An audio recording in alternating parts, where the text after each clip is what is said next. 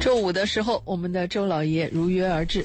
你好，周老爷。你好，大家好。嗯，对。热线八八三幺零八九八也在这一刻全线开通啊。今天聊一个扎心的话题，我觉得跟很多 很多的年轻人可能会经历这样的一个呃这样的一个困扰哈。今天刚好来看看周老爷是怎么看待这个问题的啊。嗯嗯。呃，年轻人只要一听到说父母安排相亲，那就真的太扎心了。对。啊。对，而且不同年龄段的想法还真不一样啊。嗯，对，包括前一段时间网上还有一个特别好玩的段子，就是在讲如何逃避父母安排的相亲啊。嗯，周老爷怎么看待这个问题？我们过去是这样讲嘛，过去的父母主要是关心孩子的学习和成长。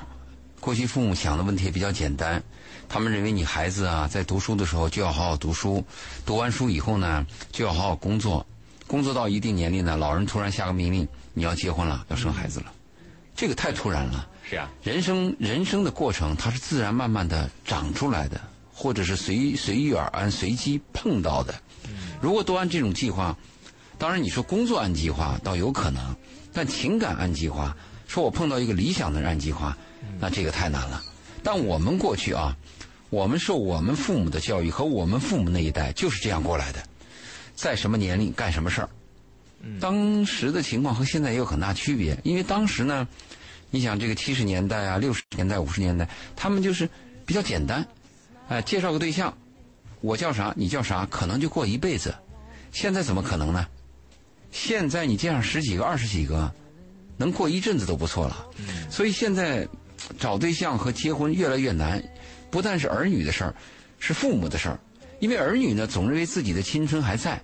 日子还长，甚至有些男孩还以为我到三四十再找个女孩也行。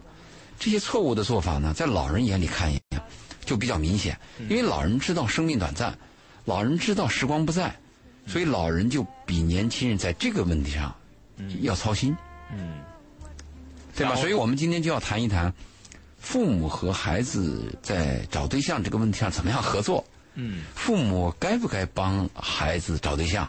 那我的态度肯定是该啊，你怎么不该呢？我的亲人，我的孩子，那我当然要帮他。我不帮他，谁帮他呀？嗯。你现在百度、Google，你可以找到任何你想要的产品，是吗？你只要 Google，你百度，全世界的任何角落，都可以在几秒钟之内，在你的眼前展示、展示、展示。但是你 Google、百度，你能找到一个心上人吗？嗯。这不很多什么世纪佳缘、百合网啊，之类之类的，也是所谓的这个这种链接的 Google 和百度吗？你谈到了这个问题，像什么百合呀、世纪佳缘这些东西，它有一个问题。我在两年前在电台做过一次节目，我们做过调查，这些婚恋网站和单位呢，他们只看你的身份证，他对你的人品、对你的真实情况，他的验证和责任心是是缺乏的。嗯。你只要愿意加入，给他交钱，他就接收。嗯，所以这是一个漏洞。那你怎么样能够确认一个人呢？我们上一代比较简单，比如说我爸是哪个部队的啊？那那个我爸的老战友，他身边有个女儿，他给你一介绍，这个成功率就非常大。嗯，现在现在和过去有很大区别。过去是一个单位干一辈子，这个人也比较可靠，知根知底儿。现在人都是流动的。嗯。所以这个问题就非常难，你怎么样解决这个问题？但是周老爷，您在一开始的时候就说，呃，站在您的角度，您特别认同，因为您的角度是父母的角度，对吧？对。嗯，可是我们其实包括之前我们在讲关于人和人之间如何相处的时候，也提到过一个问题，就是，呃，不是你要把你认为最好的给他，而是你要在意他。是不是也同样认为这个好？就是在意他人的感受。你说的是另外一个概念。呃，就是在这个相亲这件事情上面，他特别容易。为什么会有那么一个段子网文，很多人愿意传的原因，就是在年轻人的心里面，他有某种共同的感受，就是我并不希望父母从学习到工作，甚至到我的婚姻家庭，都要着手来安排、来插手，这让人想要逃离。呃，这个，所以我刚才强调了一个概念，我说要不要帮助？这个帮助和干预是两个概念。但是恰恰贝贝讲的这个问题啊，是百分之八十的父母都在干预，不是帮助。对，他是在干预。所以我们今天要跟很多做父母要你先停一下。啊。百分之一百的父母听到这段话，他都会觉得，那我怎么能是干预呢？那我肯定是帮助。不清楚，他们是在干预还是帮助。对每个父母都这样想，别人的父母是干预，我是帮助。对对对对对，是这样的，是这样的。我觉得这个存在一个问题，就是就是所有的孩子都会觉得这是干预。这个我们要跟在听我们节目的父母讲啊，我们确实要帮助孩子，因为我们比父比孩子更着急。我们经历过婚姻嘛，我们知道结婚生子、成家立业是一件大事儿，又是一件麻烦事儿，还有还有一个时间限制的事儿，所以我们现在呢就比比这个孩子要着急。过去的那个年份，比如说十八岁、十九岁就可以结婚，更早一点还有更小的结婚的，但是现在到了三十岁，似乎你还年轻。嗯，还是一个孩子，这个是一个错误的概念。按人的生理机制啊，一个女性到了三十岁以后，你的那个黄体酮啊，你的子宫啊都要退化了。嗯，所以我们在生最佳生育期在什么年龄，你一定要明白这个概念。那男人也不要自以为是，你不要以为你到三十岁、四十岁你还能找到合适的或者你喜欢的。很多男人有这样的心态呢，是看着那些成功人士。所谓那种成功是有年轻女孩喜欢啊，他也可以找到自己心仪的年轻女孩。不要这样去想，一个男人应该在年轻的时候啊，找到一个相伴的女孩，共同经历，走过人生有历史，这样的生活是有意义的。嗯，所以刚才贝贝你想那个问题呢，我理解很多父母他急，他急了以后呢，他就把那个帮助变成干预了。嗯，你比如说我们那个深圳莲花山，深圳莲花山你去看，现在也依然有啊，就是老头老太，他们就是认为你那个婚介所里边有假，嗯另外又乱收费，那我干脆我们自己啊，我们有货源嘛，对 对对？我们有供应供应商，我们也可以选择，所以他们都去那儿，那那倒是一个好办法。问题有一个最关键的问题，刚才贝贝谈到，说为什么很多子女反感或者拒绝父母呢？除了干预以外，还有一个最重要的问题，就是父母的角度和孩子的角度啊，不太一样。差别太大，甚至是相抵触的。对，是的，你说那父母吧，给女儿娶一个啊找一个男孩嘛，父母就想呢，往实在里找啊，啊对对，老实厚道，啊，蔫巴一点也行。但女孩不是啊，女孩心中有白马王子啊。那你说，父母给我介绍这人，我怎么甘心呢？那我身边女朋友，你看看那个找的高富帅，那凭什么我要找一个这个呢？所以这个差别很大。但是我们的建议是这样的：父母在很多问题上是落后了，比如说弄手机，啊，比如说下载个什么软件，啊，又笨又拙。但是恰恰在这个婚恋的问题上，未必。这个我倒是建议很多年轻的女孩、男孩，在这个问题上要把耳朵竖直了，听听父母的建议，然后你再做决定，yes or no。因为婚姻的感受和婚姻的经经历，和我们看到的电影爱情故事，和我们知道的婚姻的表面，是差别很大的。我觉得父母和子女他们在选择伴侣作为婚姻的时候哈，有个很典型的差异在哪儿呢？子女哈孩子他们的选择，他是以人为本位的，就是我先喜欢这个人，对，我再考虑他的条件。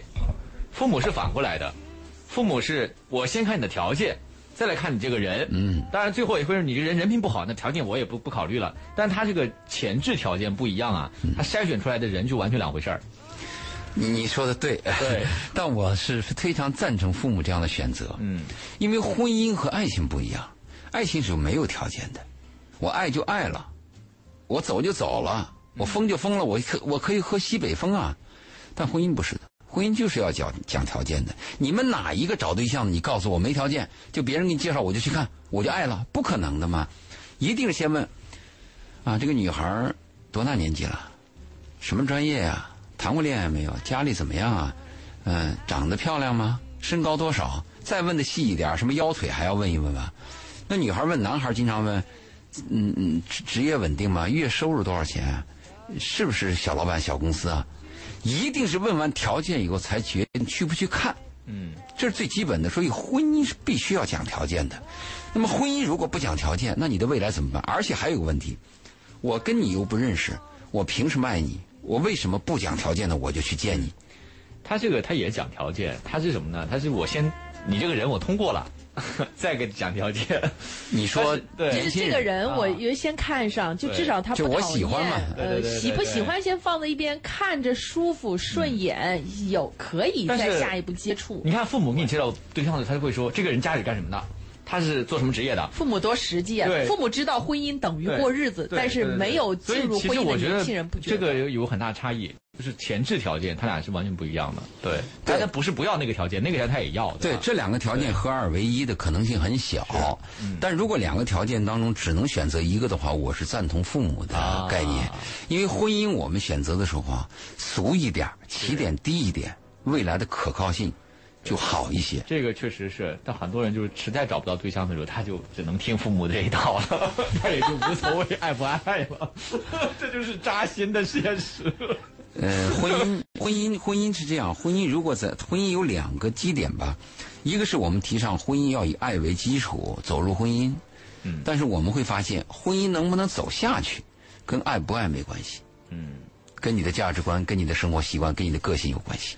反而是因为爱情进入婚姻的这个离婚率相比之下会高一些。确切来讲，是自以为爱情走入婚姻的离婚率要高一些，对吗？我们很多人对爱情是不懂的，不知道爱情什么定义，所以我们不要谈爱情。好，我们先就谈男女关系。我们今天聊跟周老一起聊这个父母该不该帮孩子相亲？对，怎么样帮？对，怎么样帮孩子相亲？那怎怎样是这个帮助而不是干涉？父母有哪些难点？我们可以讨论。孩子有哪些痛点？都欢迎大家跟我们来进行交流和沟通啊！呃，不论你是父母还是或者你是孩子啊，呃，有没有给孩子相亲？孩子愿不愿意接受？啊，你自己作为你爸爸妈妈给你相亲之后，你你是怎么想的？你心里是怎么想的？包括你现在碰到什么样的这个谈恋爱或者是相亲的难题困难哈？您可以通过两种方式来跟我们进行交流。第一种方式呢是拨打我们的电话八八三幺零八九八啊，直接的咨询，直接的诉苦也行哈，或者是通过我们的微信公众平台啊，文化很有料。您在搜索了“文化很有料”之后，点关注，然后呢把您的信息发送给我们就可以了。好，我们来看一位朋友怎么说我们今天的话题啊？今天这个话题太太实在了哈。那他的观点是觉得呢，就是他会用高，他觉得，呃，如果如果恋爱或者婚姻是质量很低，那他宁愿不走进这个婚姻和恋爱当中，逼婚是不存在的啊，那是我是宁死不屈的。那我觉得可能是比较偏向于现在小朋友的这种想法啊，宁愿高质量的独处，嗯，就就宁愿就是单着啊。这种心态的人，我们年轻气盛的时候都有，是吧？他说质量的问题啊，我就想问，什么叫质量？嗯，我们年轻人把婚姻和和我们男女关系的质量是怎么一定义呢？是荷尔蒙。只要我这荷尔蒙的膨胀系数高，我跟他的性元素代码比较匹配，我一点即燃，一见钟情，他就认为质量高。其实婚姻的质量是在这个吗？婚姻质量不在于这个荷尔蒙。其实也不一定啊。你看有些人他呢，跟可能说我我也不是说对你有多大的荷尔蒙哈，我可能就跟你相处啊，谈谈恋爱，那发现谈恋爱之后呢，就是。在一起不舒服，呃，老吵架，老限制我。那谈不到质量，那就那就是很别扭。就或者说，呃，我虽然已经跟他，就当然可能有些婚姻也是这样子，对吧？这不最近疫情，因为大家就马上就离婚了嘛，哈，三人排队离婚，就发现就是相处在一起很难受。我宁愿自己一个人隔离。对我确实是很多关系都处的挺不好。这这这个里边就有一个教育和价值观的问题了。嗯。如果说我们要把婚姻想成完美和理想的，那我可以肯定百分之九十九的人就不要结婚了。那我们小时候受的教育就是你必须要结婚，你必须要生孩子，是你必须要把你挣的工资给家里用，这是我们受的教育。我们受的教育以后呢，形成我们一个概念，就天经地义，就这样做就是对的，那样做就是错的。现在选择一多，糟糕，只要选择多了，人人性是堕落的，人是往堕落地方选择的。你比如说。妈跟孩子讲：“你这个早上必须六点起床。”爸说：“六点半也行。”你听着孩子听谁的？一定听爸的。啊，对，就一定。他甚至会觉得七点钟可能都没问题。就是这种选择很糟糕。嗯。你对婚姻的认识是怎么认识的？如果说婚姻是，啊，我享乐，对我就好啊，我我我我认为开心，那我就选择婚姻。那告诉你，你也别结婚了。嗯。婚姻多艰难呐！婚姻你要付出，婚姻你要对孩子、对三代人、对上面另外一对父母，你都要付出的呀。嗯，所以这有个教育的问题。如果像我们刚才微信平台来的这样的听众，我想很多，还不是一个两个，对大把，就是一定要出现那种我心动，嗯像跟电影上一样，我才有结婚的概念。那那那不那什么那那那做梦。嗯看电影嘛，看电影挺好，自己歪歪一下。其实也不是电影啦，就是我我倒是觉得啊，首先我觉得承认一个现实，就因为人有了选择呢，导致大家确实跟以前的反正没有以前那么容易就统一规划了，对吧？大家都要结婚，都要生孩子，对吧？那就没那么多事儿嘛，反正你必须要走进这一关，那我凑合一下也行。嗯。那现在呢，确实是因为选择多了，大家有选择，所以就是会会拒绝，我不愿意走进这个东西里头。但我倒不觉得它是堕落，我倒是觉得什么呢？它确实是给了人更大的。对，更友好了，就对。哎，你这个对你这个修辞一下也对，就是我们这样的选择，我不能不能认为它是堕落。是是是。但如果说我只为了我自己享乐，嗯，我不顾他人，我们认为这个是堕落。嗯。还有一个我说的教育概念，什么概念呢？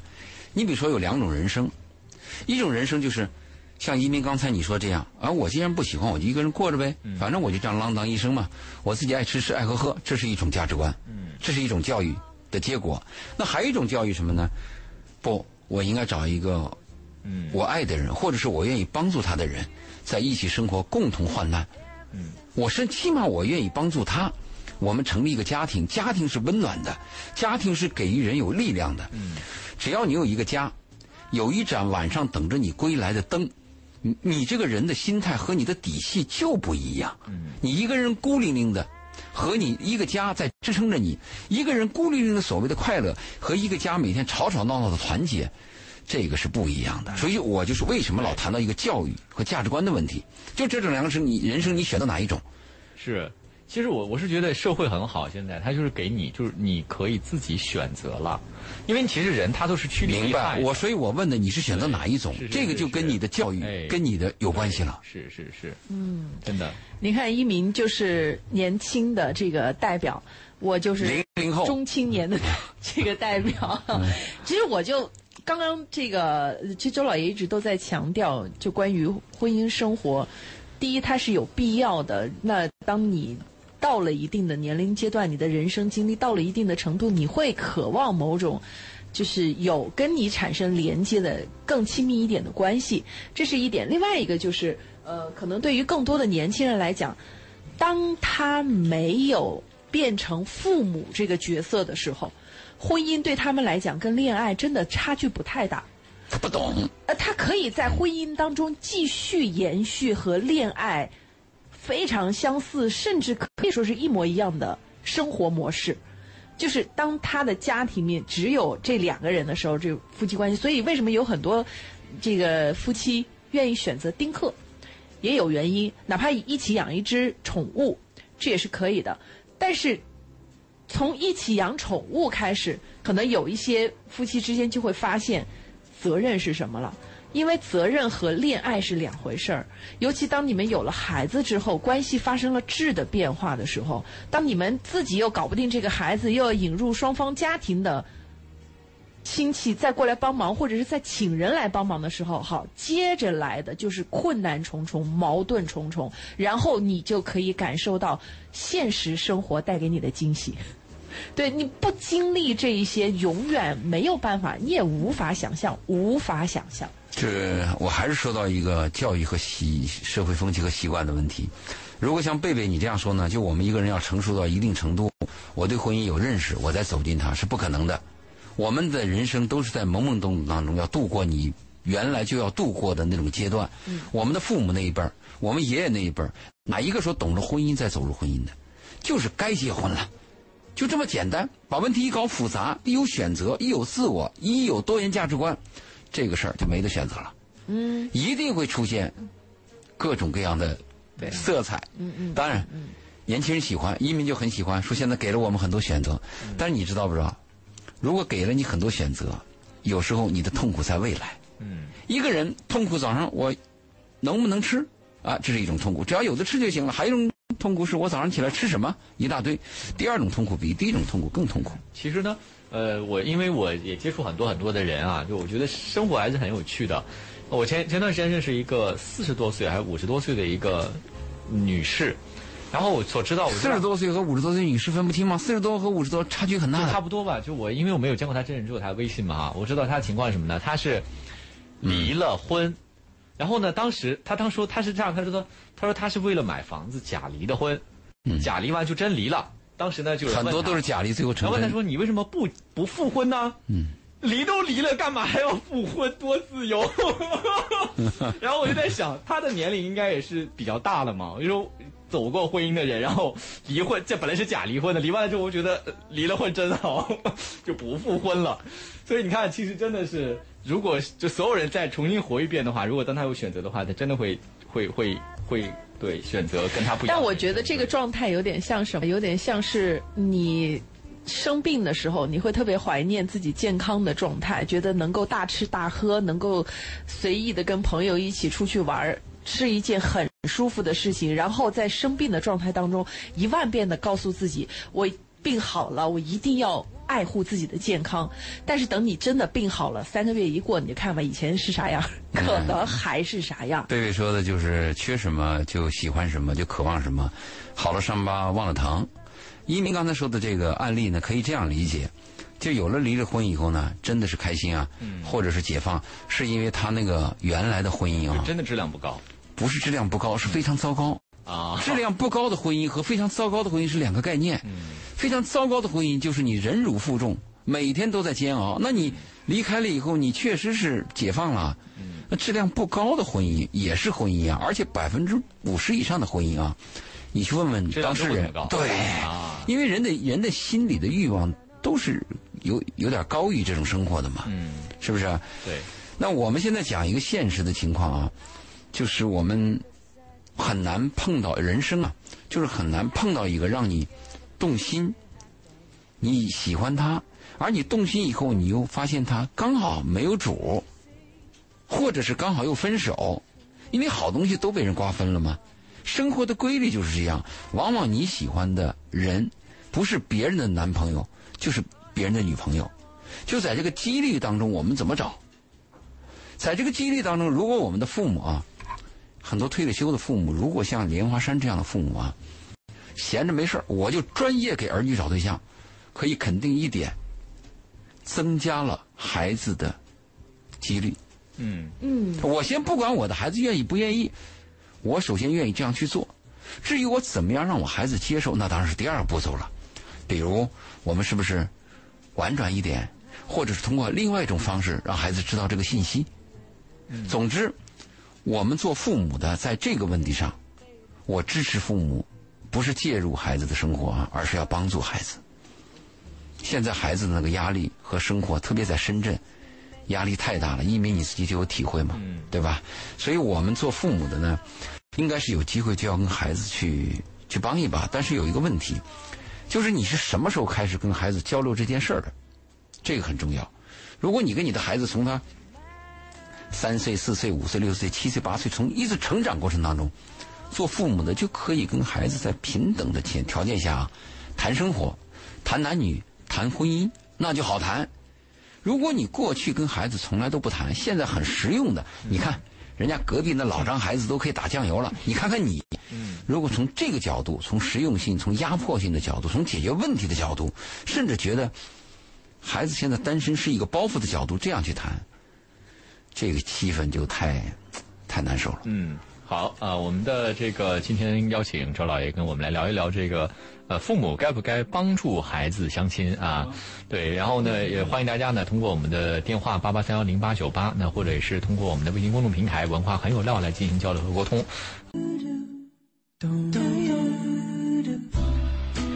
欢迎大家继续回到今晚的文化星空。周五的时候呢，我们会开热线啊，我们也会请到周老爷跟大家来聊一聊。我们聊了很长一段时间，如何识别对的人，如何 hold 住对的人，如何把我们的爱情和婚姻好好的经营一番，感受一下人生。越来越现实的来聊了。到今天我们聊这个话题特别的现实，也从某种层面上面，可能还甚至是一些年轻人不太愿意听的话题，就是我们如何来面对这个父母给孩子相亲这事儿？父母怎么看？孩子怎么看？社会怎么去理解？啊，我们前面其实也讲了很多，包括我，我觉得周老爷有一个概念说的特别好。这个好的背后，就是可能有太多的人不太好拿捏这个分寸。就我们去帮孩子做这件事情，而不是干干预、干涉孩子去做这个事情，不是强烈的说，那你就得听我的，你就得怎么怎么着，而是你看我这边也有一个，要不你试试啊，或者你尝试一下，给你更多的概率、更多的机会啊，这个度可能不太好拿捏啊。这个。这个帮助孩子这一点是肯定的，我们的是难点在于怎么帮，而且怎么样帮让孩子能接受他。嗯，这个是我们的难点。我们刚才还就谈到了一个问题，就是父母和孩子的眼光的区别嘛。嗯，父母孩子眼光区别的话，我们在这个问题上要谨慎一点。呃，介绍对象我干过很多次这样的事儿。啊，这个事儿很难干，而且干了以后吃力不讨好。我现在还干这个事儿。我下个礼拜六有有一个现场的一个网络会，就是给大家介绍对象。那我介绍对象呢，我就发现一个问题：只要他们俩一好啊，他就把你忘了。他认为他们俩能好，他们俩能认识，是他们今生有缘，跟你介绍人没关系。但是他们俩一吵架，或者是事情弄糟了，他会抱怨你这个介绍人。他说是你的问题。所以我们父母跟孩子介绍对象的时候要谨慎。我为什么说要谨慎呢？我干过一件事儿也比较糟糕，我就把我自己认为我们班里边最优秀的男生，那个时候我上电大嘛，介绍给了我老师的女儿，哎，我们认为，这我们班的优秀男生就应该配你没问题了，但就因为这个事儿伤了我们老师女儿的心，就在他眼里啊，你给我介绍这样的男人，这样男人配我，那说明我在你眼中我就是。没有任何毛病啊，就这个逻辑啊，他就这个逻辑。对啊，他不他，所以我们跟别人介绍的时候，我们谨慎一点。我们这样说，我们说有一个男孩儿，你愿不愿意了解一下？可能他不配你，但是也是个机会。如果我们认为这男孩就配你，你找上这男孩就就已经是祖宗八代烧了高香了。他认为你小看他，所以我们老人或者是我们成年人，甚至我们作为红娘红爹。在给别人介绍对象的时候要谨慎，千万不敢拿自己脑子想别人的问题，不敢自以为是，在这个问题上一定要谨慎的。对。那我们父母如果是刚才已经说了吗？跟孩子的意见大部分都是相悖的吗？相悖怎么办？这就是我们做父母你要考虑了。如果你看上了一个人，你的孩子刚好反对，那在这个问题上相相悖怎么办？这就是我给父母提出个问题，在我以往的咨询当中，我是这样建议的：你们相悖看是哪个点？如果是外形和长相，那在这个问题上，最好是服从孩子。孩子喜欢那个长相吗？孩子喜欢他那个劲儿吗？你不喜欢那是你的事，他又不跟你过。但如果是在人品上，在思想意识上，在一些潜在的危险上，如果你发现问题，你要坚持。哎，这个其实我觉得倒没问题啊。我觉得难点在哪儿呢？难点就你看重这个人的思想意识，你看重这个人的这个人品，可他呢，对，没看中他的长相。嗯我觉得真正的难点在这个地方。就这个时候，到底要听谁的？呃，这个是这样，我就说，如果是在一些外形上的问题上，还是听孩子的；但如果是在一些人品上，在一些风险问题上。父母要坚要坚持，在这个问题上你要所以都是只有否决权，对吧？就就算你喜欢这个人，但是他人品不行，我要坚决反对。你也只能反对，对吧？做父母你可以这个问题你可以干预。刚才我们不谈到帮助了吗？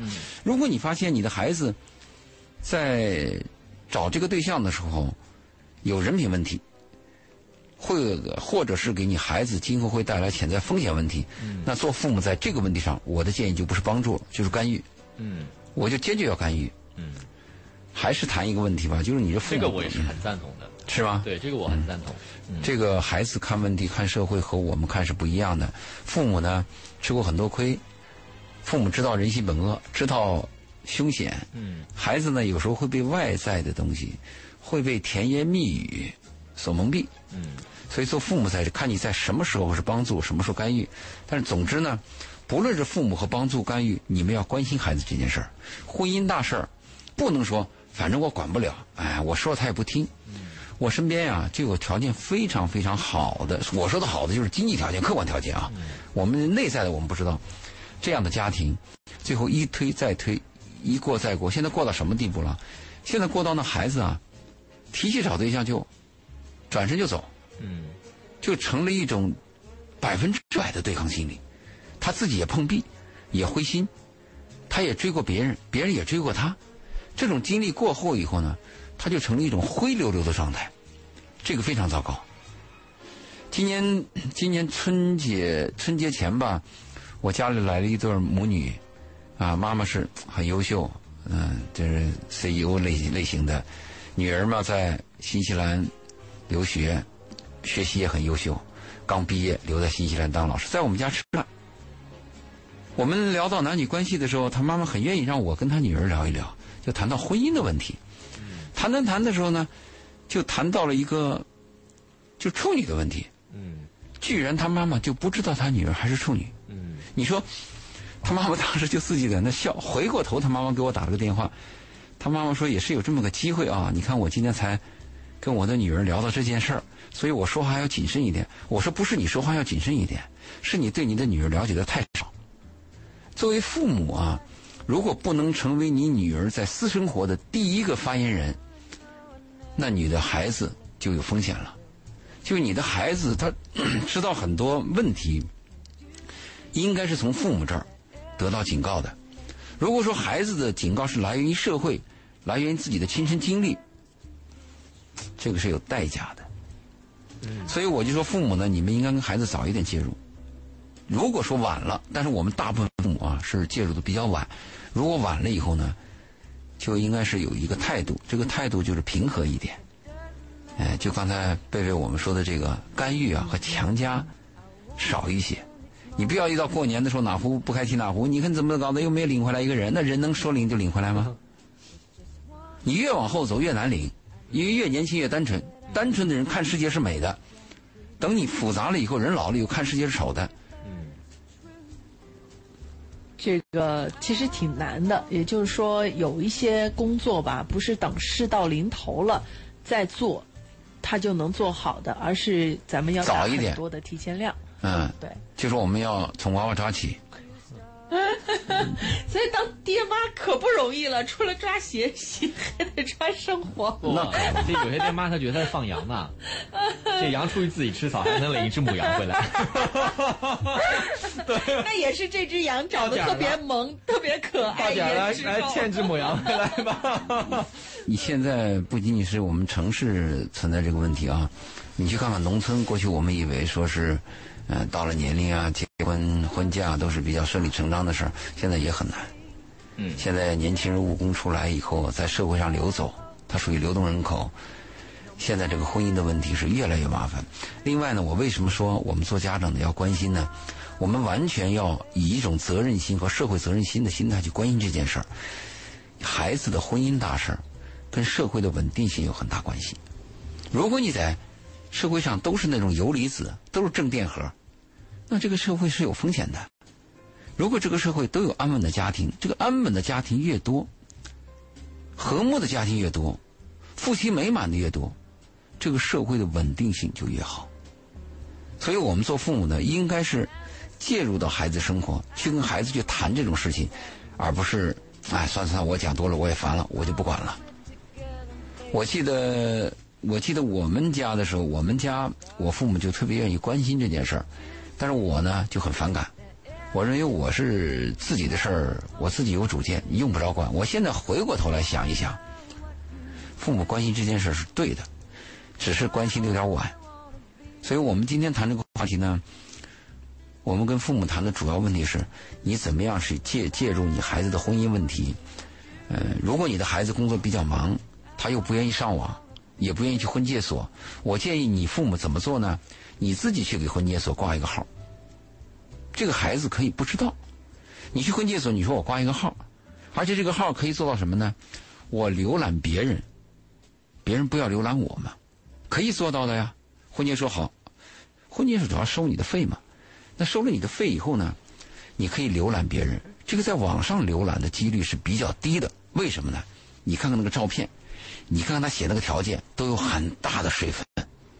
但是有一种情况是非常好的，就是当你介入到或者你成为这个婚介所的会员以后，婚介所总会搞活动，各种各样的活动啊，一个礼拜至少一次。这个活动你可以让你的孩子去，你可以跟孩子讲，你说。嗯，你你你老爸给你充当前证了，你你在那里边也没有挂号，你也不要觉得丢人，单位也不在这上面找不到你。但是这个活动你去看一看，如果在活动现场你喜欢一个人，有兴趣，愿意了解他，或者这个人也愿意接受你，这个的成功率非常高。那，成功率还非常高呀！哎，不就是你见到活人啊？就是你参加活动，而且找的都偏大。年纪都偏大，真的。对呀，年轻的都谈恋爱 去了嘛。如果孩子对你去的话，你去婚介所的话，找到非常理想的人的几率是很低。对对对对，这非常非常低，因为好的人都被人占了，走了啊，都走了，或者他自己都忙着呢。嗯，我们说的漂亮姑娘没时间，有时间的姑娘不漂亮，就是这个情况。嗯，但是这是不是一条腿儿？就蜈蚣有很多条腿儿吗？哪条腿能能能够走一步吗？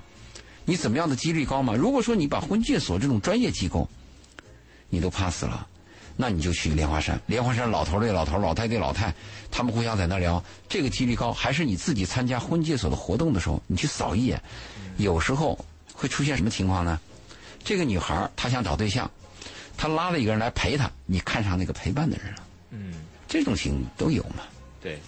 这是这种情况特别常见，比如说找工作，你跟我一块儿吧，你陪我去吧，结果他上去了啊，真是无心插柳柳成荫啊，这个太常见了。对，但是我觉得这也不失为一个方法，也就是说，你可以和你的朋友一起，或者说，我我们之前好像讲过有，呃，做得好的父母怎么去跟孩子相处的时候，就说我我。给你买一几张电影票，你你自己去约朋友去看，约同学去看。当然，这个是还小一点的，再大一点的时候，其实有这种活动。你甚至你知道这个孩子有比较好的关系、比较好的同龄的朋友，你都可以说你叫上他一块儿去啊，一起去嘛，怕什么嘞？反正就是去参加一个活动，认识几个人，大不了就当朋友也行，没有缘分就再回来呗。对，你说的是给年轻人支招，那我今天说的是跟父母支招。刚才我们支的这第一个招，对吗？第二个招就是你的孩子也不愿意参加这种聚会，或者说你 你孩子忙，啊，怎么办呢？你参加，他只要一有婚介所的活动你就去。嗯，如果你看上一个你喜欢的年轻人，你可以主动跟他搭话呀，而且你心里没有障碍啊，对方也没有障碍，你就说小伙子我喜欢你，或这个女孩哎你挺好的，我有个儿子，能不能把你的电话微信我们加一下？我你看看我儿子的条件你喜欢吗？你可以把长相把资料都带上。这个婚介所的现场活动是非常有意思的，它会有各种各样的活动。你在那个活动当中，你也可以看出人的表现。每个人的表现，你大概能看出来，你会喜欢还是不喜欢。嗯。你在这种过程当中，你帮助你的孩子增加他的概率。好，时间的关系啊，我们对于第二条支招的这个呢，只能暂时先介绍到这儿。大家如果节目之外的时间想要和周老爷聊天呢，可以关注“文化很有料”的微信公众号，回复“周老爷”，获得周老爷的二维码之后呢，呃，告诉周老爷是文化星空的听众。我们在下周五再见。